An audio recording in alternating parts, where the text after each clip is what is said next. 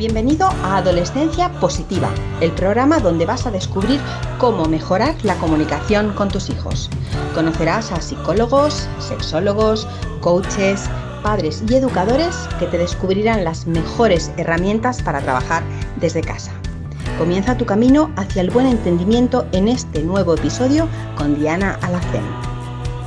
Bienvenidas queridísimas familias al episodio 189 del podcast de Adolescencia Positiva, hoy lunes 15 de enero, como siempre aquí puntuales para acompañarte en esta encomiable tarea que es la de educar a nuestros hijos adolescentes.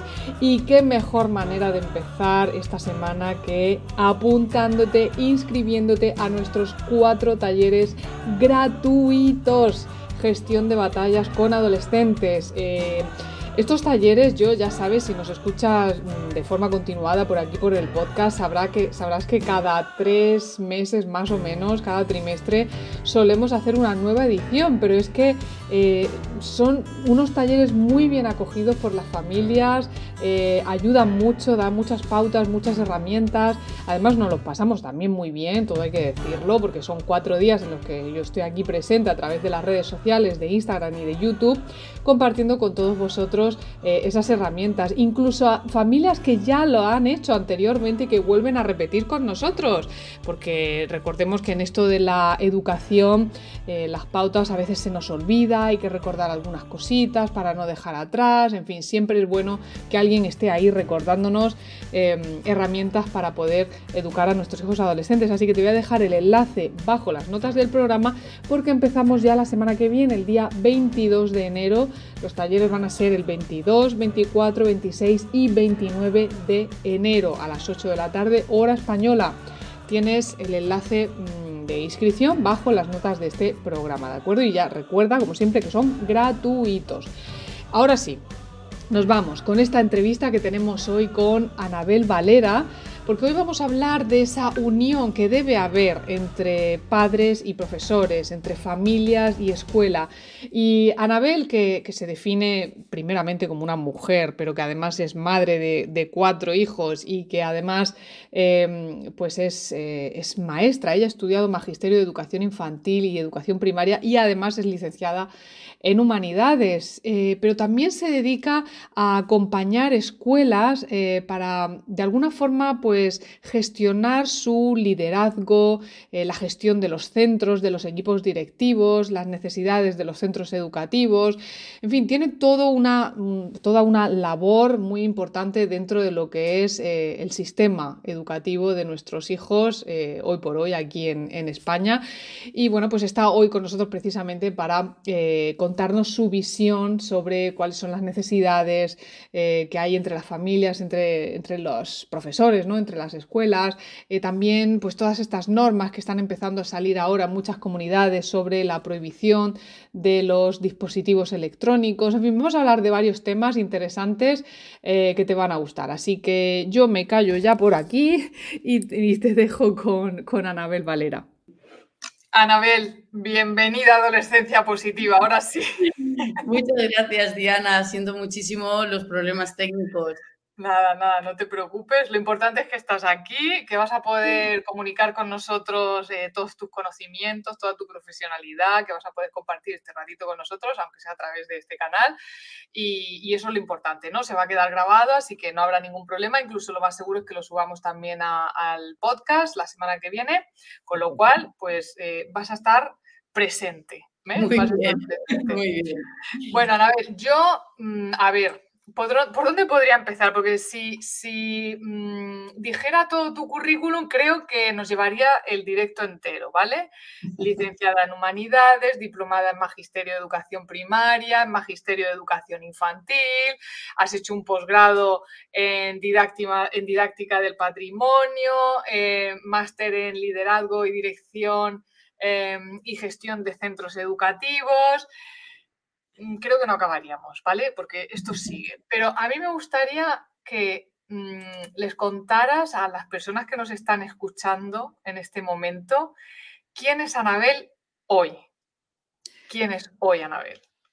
Pues mira, fíjate que eh, yo creo que siempre he pensado que un currículum no define una persona y si yo me tengo que definir, no diría nada de lo que tengo en el currículum, yo creo. Por eso lo digo. Yo creo que ante todo em, soy mujer, soy madre y soy maestra, ¿no? Son como las tres M's de mi vida.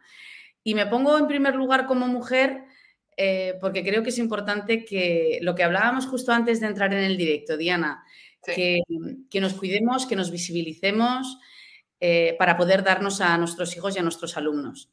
Después soy madre porque la maternidad para mí ha sido la gran catalizadora de mi vida ha sido la, por muchos estudios que puedas tener, la maternidad es un máster. Si tú eh, pones los medios para que lo sea, es decir, a todos los retos que te pongan tus hijos, si tú los sabes ver como fuente de aprendizaje y como reto, es decir, ¿qué hay detrás de esa conducta de mi hijo? ¿No? Voy a leer, voy a hacer un curso, voy a. Entonces, eso es un cambio.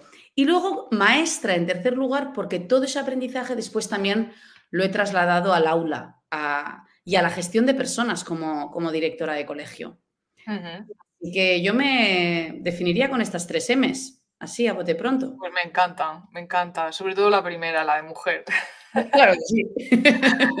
es verdad, es verdad que, y luego lo de ser madre, mm, que bueno, siempre lo decimos, ¿no? Ser madre o ser padre, nadie nos enseña, nadie nos ha preparado, la única fuente de información que tenemos es la que hemos vivido en nuestra propia casa cuando éramos niños o cuando éramos adolescentes y como que no nos, no nos hemos planteado el que quizá hay otras formas de educar, aparte de las que eh, tuvieron nuestros padres con nosotros, ¿no? que también hay otras formas, otras maneras. Mm, pero claro, como viene de nuestra familia, parece que si educamos de otra forma o dejamos un poco de lado la educación que hemos recibido nosotros, es como que no estamos siendo leales a mm. nuestra familia, ¿no? Y creo que... Es una forma de traición. Sí, sí, y yo creo que, hay que empezar a despegarse un poquito de, esta idea, ¿no?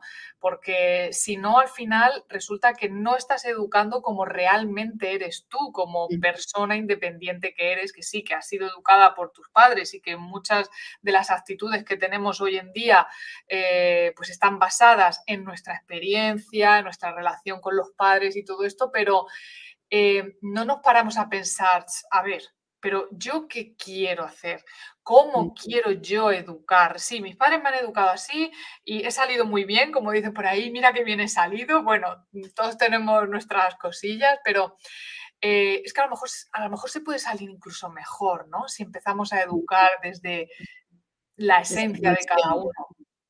Sí, además es que cada hijo nos pone un reto diferente, ¿no? ¿no? No puede ser el plato de lentejas para todos. Y que seamos el eslabón entre nuestros padres y nuestros hijos no implica que tengamos que repetir esos patrones. Una de las grandes aportaciones que nos está haciendo la neurociencia es que ahora ya se puede ver cómo funciona el cerebro, ¿no? Antes todos los experimentos que se habían hecho habían sido o en personas muertas o en animales. Entonces, no, era, no eran cerebros en los que las emociones eh, surgieran, no límbica, ¿no? Ni toda la parte ejecutiva, toda la teoría ejecutiva de la inteligencia que ahora mismo está en boga. Ahora, con toda esa información, ¿de verdad vamos a seguir haciendo lo que se ha hecho toda la vida? Qué mm. pobre, ¿no? Nos quedaría, quedaría todo como muy, muy pobre. Sí, sí, por eso es tan importante, ¿no? Que hacer un máster en paternidad y en maternidad, porque esto es que esto es un máster, es, una carrera de fondo, ¿no? No es em, pues como muchos padres quieren, ¿no? Que, ¿Y qué le digo? ¿Y cómo lo hago? A ver, no hay píldoras mágicas en la educación nunca, y, y yo siempre lo digo que las prisas en educación no son nada buenas. Siempre em, pues hay que ir paso a paso, ir aprendiendo, ensayo, error. Eh, si nos equivocamos, pues pedir disculpas, que no pasa nada. Y nos seguiremos equivocando una y otra vez, porque yo, no sé tú, Anabel, pero yo no conozco a ninguna familia perfecta. No, no, para nada. De hecho, mira, justo acabo de entregar ahora mismísimo el, libro al editorial, que en teoría va a salir en, en abril, y uno de los puntos que toco es precisamente esto. Eh, gracias a Dios, los seres humanos aprendemos con el binomio ensayo-error. Es la forma natural que tenemos de aprender. Por lo tanto, como padres, hemos de asumir esos errores, ¿no? Y como tú bien dices, pues el aprender a pedir perdón a nuestros hijos, porque eso eh, lejos de distanciarnos de ellos o de humillarnos, lo que hace es acercarnos y vincularnos mucho, mucho más con ellos de una forma muchísimo más estrecha, además de darles ejemplo, ¿no? Para que ellos después también pues sepan pedir perdón y no solo pedir perdón, sino también reparar, ¿no? Que va un poquito más allá del perdón. Claro, yo creo que es que mm, a los padres muchas veces nos da como miedo hacerlo diferente, porque ya lo dice la frase, ¿no? Lo de más vale malo conocido que bueno por conocer. Y yo creo que tenemos eso muy, muy integrado en, nuestro cerebro cuando resulta que, oye, eh, creo que, esta frase aquí a mí desde luego no, no me cuadra, porque sí que pienso que hay otras maneras que sí, que mm. hemos tenido cosas muy buenas de la educación que hemos recibido, pero que pueden venir otras mucho mejores, que hay una, hay una evolución en la ciencia, en los conocimientos que tenemos, ¿no? Y es verdad que a los padres les cuesta mucho, en general, nos cuesta mucho soltar esa, eh, esos patrones que hemos heredado de, de, nuestros padres. Pero bueno, hoy quería hablar, Anabel, contigo sobre todo de escuela, ¿vale? Porque hemos terminado el primer trimestre, empieza el segundo. Em, muchos padres están preocupados por las notas de sus hijos, el uso abusivo de pantallas, que por cierto, hablando de pantallas, eh, ya sé que en algunas comunidades es verdad que está prohibido ya el, uso de dispositivos móviles, eh, dispositivos electrónicos. En otros países del norte de Europa también ya los prohibieron hace tiempo porque se han dado cuenta de que, bueno, pues no les está haciendo ningún bien a, los chavales. Em, ahora se ha prohibido también en la región de Murcia, en la comunidad valenciana, en fin, eh, cada vez más comunidades se están sumando a esa prohibición de dispositivos electrónicos en las aulas. Y a mí me gustaría preguntarte a ti, que tú también trabajas eh, con escuelas, ¿qué opinas de ese uso de, pantallas en las aulas? Pues mira, eh, es una... Es una te, voy a decir lo que pienso y sé que a lo mejor es un poco controvertido. Pero fíjate, a ver, en primer lugar, yo creo que la prohibición nunca, nunca es buena consejera en el sentido de que mm, cuando tú dices que no, sin dar una explicación, el cerebro lo que hace es cerrarse. En cambio, cuando tú preguntas, el cerebro se abre en busca de respuestas, por lo tanto, busca el entendimiento. Dicho esto, es verdad que estoy de acuerdo, completamente de acuerdo en que se prohíban los móviles en los colegios en según qué edades, evidentemente. Un niño de 12 años no tiene la madurez para hacer uso de un dispositivo desde el cual puede tener acceso a contenidos eh, pues que son absolutamente inapropiados. Y volviendo a la neurociencia, es que todo lo que es la inhibición de impulsos, la gestión de las emociones, la planificación, la metacognición, la motivación, la atención, todo esto son funciones ejecutivas que residen en su corteza prefrontal. La corteza prefrontal es la última parte del cerebro que se desarrolla. Acaba de desarrollarse entre los 25 y los 30 años. Y sin esas funciones ejecutivas no se puede hacer un buen uso de un teléfono móvil. Si nos cuesta a nosotros, los adultos, que a veces estamos enganchados al móvil y le estamos diciendo a nuestro hijo, deja el móvil y estamos nosotros con él. ¿no? Entonces, por una parte me dices, Anabel, es contradictorio porque por una parte me dices que no es bueno prohibir, pero por otra parte me dices que se prohíban los móviles. Creo que tiene que haber una coherencia entre lo que pasa en casa y lo que pasa en el colegio. No sirve de nada que un colegio prohíba si los padres siguen, seguimos comprando móviles a nuestros hijos o regalándolos para la primera comunión. O sea, es que eso es una auténtica barbaridad, porque no es un juguete, no es un juguete. Entonces, estamos viendo niños en los colegios cuyo tiempo de atención mantenida, que es la función ejecutiva, es cada vez más corta, eh, es que están diseñados para ser adictivos, entonces estamos dándoles cocaína electrónica, como dice Peter Wybrow, ¿no? Entonces, eh, yo creo que aquí los colegios están siendo muy valientes porque están diciendo, se acabó. O sea, vienen aquí a aprender. Ahora, detrás de esa prohibición, necesitamos el apoyo sí o sí incondicional de las familias. Si no, esa prohibición coja. No puede ser que los niños al colegio con los móviles y que los escondan y tengamos que ir los profesores mm, que no podemos tocar las mochilas porque encima mm, son, no son, son propiedad privada. Entonces, es complicado. ¿Prohibición en el colegio? Sí. Ahora, por favor, papás, mamás, formémonos. Totalmente. Competencia digital, en el uso de las redes sociales, porque mm, fíjate, Ana, que el otro día estaba yo en una conferencia, en un, en un AMPA con padres, y, les pregunté, digo, pero vosotros eran adolescentes los, los, hijos, digo, vosotros conocéis aplicaciones como Omegle, como OnlyFans, eh, Discord.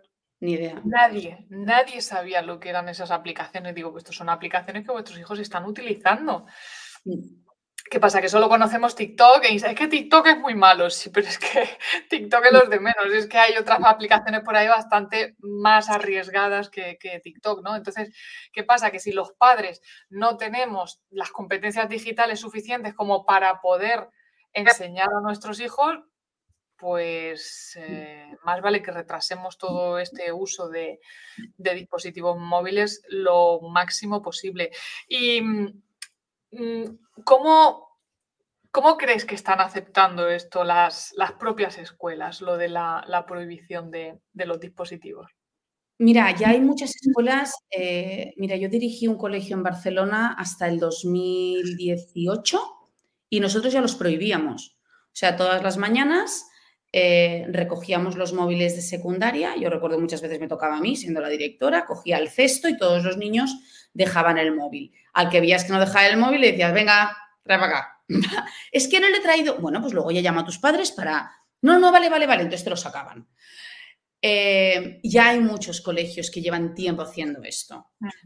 Eh, hay profesores que le suma, o sea, al profesor que realmente ya estaba comprometido, no es una cuestión de escuelas, es una cuestión de, de cada uno de los maestros, ¿no? el profesor que ya estaba comprometido con ese no uso de los, de los dispositivos, pues lo habrá aceptado de una buena manera. Tengo compañeros que están encantados y otros que dicen, sí, pero además de enseñar historia, además de enseñar matemáticas, tengo que hacer de policía. No, es que además de profesor de matemáticas, además de profesor de historia, eres educador. No solo instructor, eres educador. Pero que necesitamos el apoyo de los padres porque coeducamos con la familia. Entonces, si yo llamo a una familia y le digo, mira, que le he retirado el móvil a, los, a tu hijo y los padres vienen hechos quieras, pues claro, el profesor que dice, mira, me voy a hacer el loco la próxima vez y no le voy a quitar el móvil al niño, porque encima me cae. Otra cosa es que se utilice de forma inteligente, ¿no? Y de forma didáctica. Chicos, sacad todos vuestro móvil y venga, vamos a hacer tal actividad. Por ejemplo, yo ahora mismo estoy colaborando con una, con una empresa que se llama Quoria, Custodio, y yo he instalado a todos mis hijos. Y lo estoy instalando en mis colegios. Yo llevo, yo dirijo un grupo de siete colegios internacionales en España y lo estamos instalado instalando en los siete coles. Porque desde allí tú puedes decir, vale, pues mm, solo quiero que vean este vídeo, capas todo y solo se puede ver ese vídeo. Y tú desde tu ves las pantallas de todos los chavales. Mm. Eso es maravilloso. Qué bien. Pues sí, Yo creo, que, yo creo que todo va en esa dirección, ¿eh? todo el tema académico va a ir a, esa dirección, porque es verdad que está haciendo mucho daño el, mm. E, no el uso, sino el uso abusivo de, los dispositivos. Porque es verdad que, oye, mm, si no fueran por los dispositivos, no estaríamos tú y yo ahora mismo aquí, ¿no? Compartiendo todo esto con otras la tecnología, la tecnología nos ha permitido en una pandemia que el mundo continuara adelante, que nuestros hijos estuvieran, siguieran escolarizados. Mm. Eh, la tecnología es buena, igual que la inteligencia artificial, pero bien usada, ¿no? Y eh, mira, yo en, mi libro lo explico. ¿Son malos los móviles? ¿Es mala la tecnología? No. Pero cuando se inventaron los coches, eh, hubo muchos accidentes porque se ponían los coches en manos de niños y hubo muchas muertes infantiles. no había normas de tráfico y no había un orden y una organización. ¿Tú no recuerdas de pequeña ir sin cinturón o con tus hermanos encima de los otros? Si yo tengo siete hermanos, yo recuerdo ir con mi hermana pequeña que era un bebé encima. Sí, sí. Pero Ahora se han puesto, hay una normativa, bueno, pues lo mismo, ¿no? Con la tecnología. Mm, exactamente. Por eso digo que yo creo que esto va a ir en, esa dirección y cada vez se, están tomando más medidas, de lo cual pues me alegro mucho. Pero bueno, como bien dices, también las familias tienen que apoyar esto, porque si no, eh, va a resultar bastante más complicado. Bueno, tú has, em, eh, tú has trabajado con, con, equipos directivos, con claustros eh, y les has estado acompañando para, de alguna forma, liderar el aula, ¿no? ¿Qué tiene que tener? No sé si habrá profesores por aquí detrás, pero bueno, imagino que esto también se puede trasladar a, la vida en familia. ¿Qué tiene que tener un adulto para liderar un aula o una familia? Esta pregunta es maravillosa, a, la par que complicadísima de responder. Eh, tiene, que ser, tiene que ser ante todo persona. Hmm. Eh, tan, tan sencillo y tan complejo como eso estamos educando personas, además no solo personas, sino estamos atendiendo a los más vulnerables de la sociedad, que son los niños y los adolescentes. Ellos son el futuro. Así que si tú quieres liderar un aula, primero tienes que trabajarte mucho a ti mismo, que ese es el, focus de mi libro, autolidérate. Primero tienes que hacer un trabajo de pico pala contigo mismo, ¿no? Para poder eh, coger las riendas de tu vida eh, trabajar todas tus heridas de infancia, trabajar tu tipo de apego, trabajar cuáles son esos lastres que llevas en tu vida que te impiden avanzar, eh, para después poder mirar a nuestros niños y a nuestras niñas sin etiquetas, ¿no? Poder mirarlos, poder escucharlos, poder generar vínculo y, y, huir de la creencia limitante, ¿no? Sino siempre desde la visión de crecimiento. Para eso hay que ser muy persona. Hay que querer mucho la profesión. O sea, no me sirve un profesor que sepa mucho de su materia. Los conocimientos se aprenden, pero a ser persona se es, ¿no? Pero también se trabaja. Se trabaja, exactamente. Eh, primero hay que ser buena gente.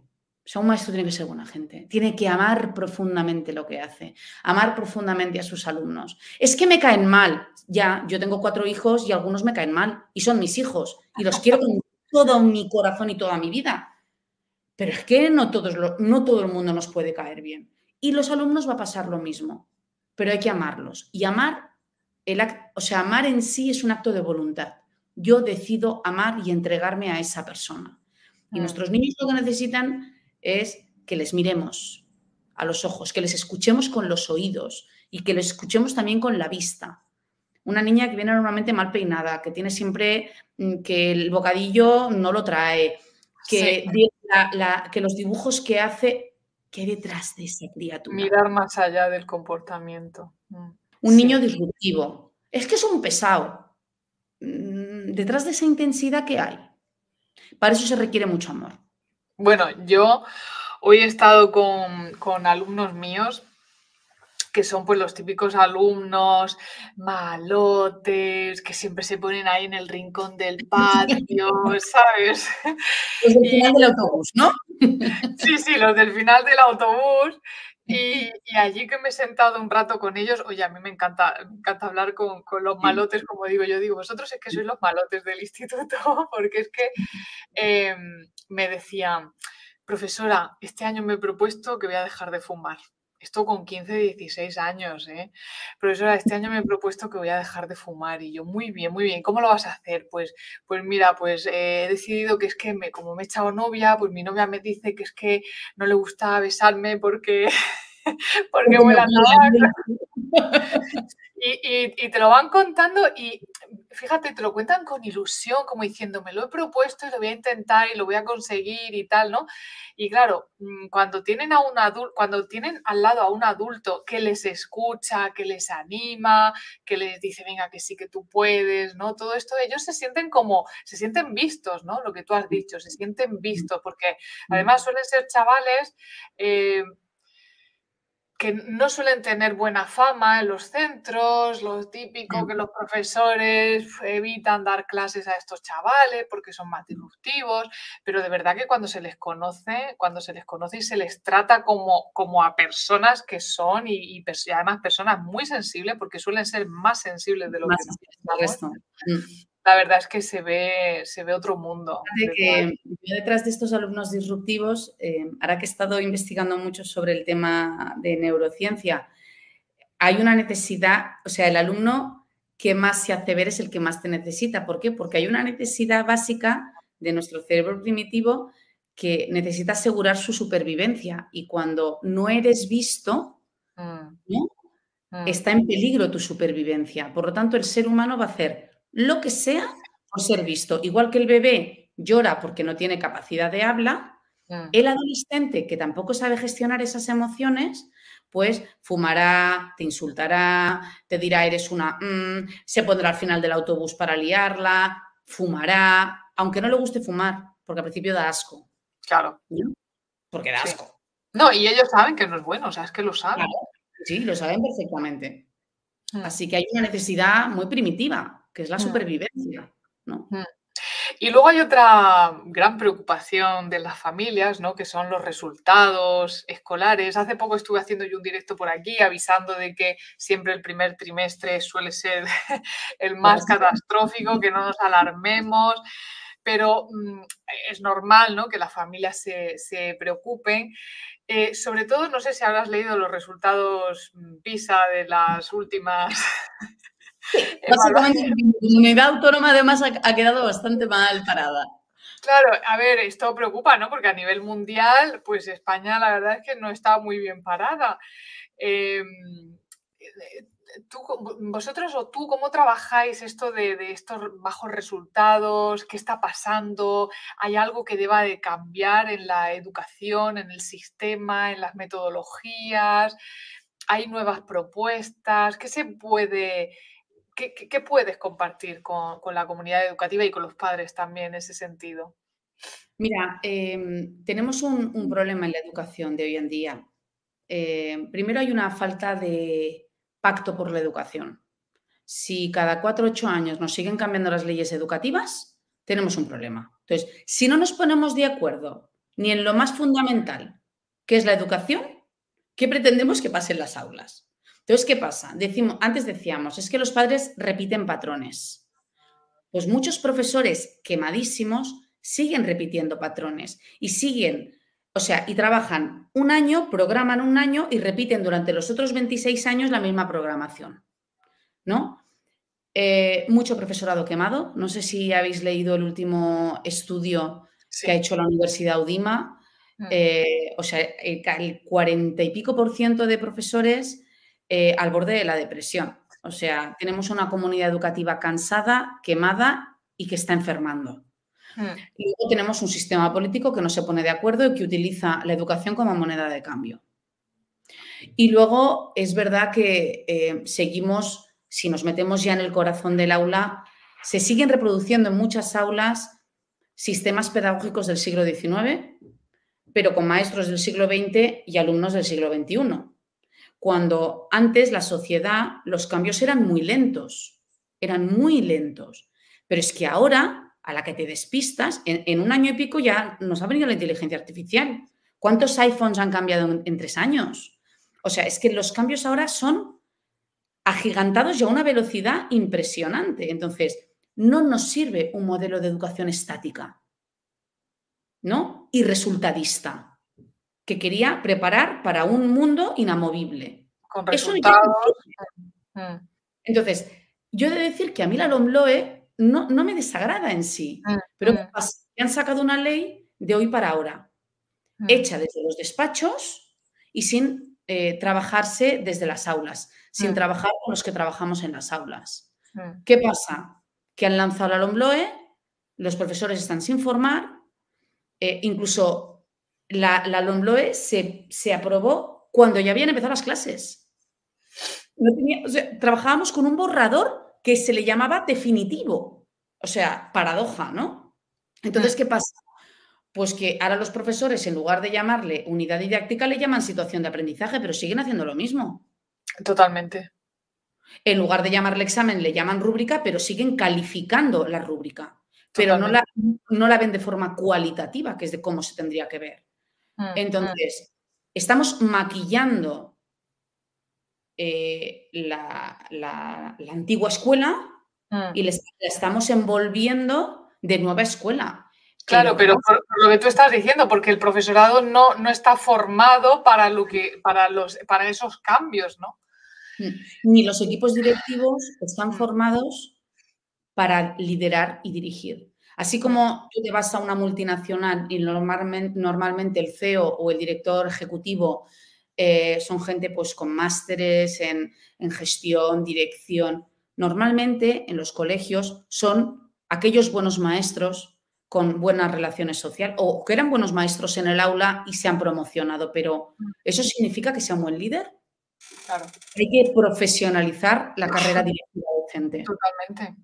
Totalmente, yo lo digo muchas veces, eh, eh, yo soy filóloga inglesa pero a mí no me prepararon en su momento para ser profesora. Lo que pasa es que yo, de forma personal y porque me gusta trabajar con adolescentes, me he ido preparando en, metodologías, en inteligencia emocional, que es muy necesaria, en liderazgo y todo esto, pero es verdad que mm, eh, en la carrera no te enseña. O sea, a mí me enseñaron a hablar muy bien inglés y, y mucha gramática y mucho vocabulario, pero no te enseñan a dar clase. Efectivamente, como bien dices, hace falta una carrera exclusivamente para, para enseñar a, ser profesor, claro que sí. Pues, Anabel, bueno, dime. Nada, nada, el otro día que estuve hablando con los estudiantes de magisterio de la Universidad Europea de Madrid, precisamente les decía eso. O sea, para ser un buen maestro tenéis que ser inconformistas. O sea, no os conforméis con lo que aprendéis en la universidad porque no os va a servir prácticamente para nada. Mm. O sea, formaos, formaos, formaos, formaos. O sea, en el convenio te pone un mínimo de 50 horas.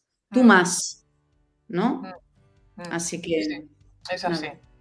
Pues nada, Anabel, yo muchísimas gracias. No sé si quieres decir algo más para finalizar esta entrevista, si quieres compartir alguna cosita más. Yo por mi parte súper agradecida de haberte tenido aquí este ratito. Ya tendremos más ocasión de hablar, seguro. Nada, yo estoy eh, a los papás que no se preocupen por los resultados, que los resultados no definen eh, ni quiénes son sus hijos ni quiénes van a ser en un futuro. Que vean. van a ser, efectivamente, ni quiénes van a ser. Exactamente, o sea, que no, eso, que no les etiquete que es un simple número, que miren qué hay detrás de ese número y que simplemente busquen soluciones. Cariño, ¿qué necesitas para mejorar esto? Pero desde el no juicio. Eso, eso, sería como evaluemos, no califiquemos, ¿no? Miremos lo que hay detrás es distinto. Muy bien. Pues nada, muchísimas gracias Anabel, gracias a todos los que habéis estado por aquí en directo hoy. Ya sabéis que lo dejaremos grabado para que podáis verlo, si os apetece, en otro momento más tranquilamente. Y, nada, que ya sabes que aquí tienes tu casa, Anabel, que cuando quieras las puertas están abiertas para ti. ha sido un placer compartir. Siento muchísimo no haberme podido conectar al directo por Instagram, pero bueno, eh, para la próxima. Muchísimas gracias. Gracias a todos, gracias por venir. Adiós. Pues espero que hayas disfrutado esta entrevista con Anabel, encantadora como siempre, aquí tiene su casa, por supuesto que sí. Y nada, a ti decirte que volvemos a escucharnos la próxima semana y que no te olvides de inscribirte en, nuestras, eh, nuestros talleres de gestión de batallas con adolescentes, que son totalmente gratuitos y que tienes la inscripción bajo las notas de este programa. Nos escuchamos la semana que viene familia, feliz semana, chao. Gracias por formar parte de la tribu de Adolescencia Positiva. Esperamos tus comentarios y opiniones sobre este podcast, ya que nos ayudará a seguir con este maravilloso proyecto. Si deseas seguir formándote con nosotros, visita la web adolescenciapositiva.com. Y recuerda, los buenos hábitos formados en la adolescencia marcan toda la diferencia.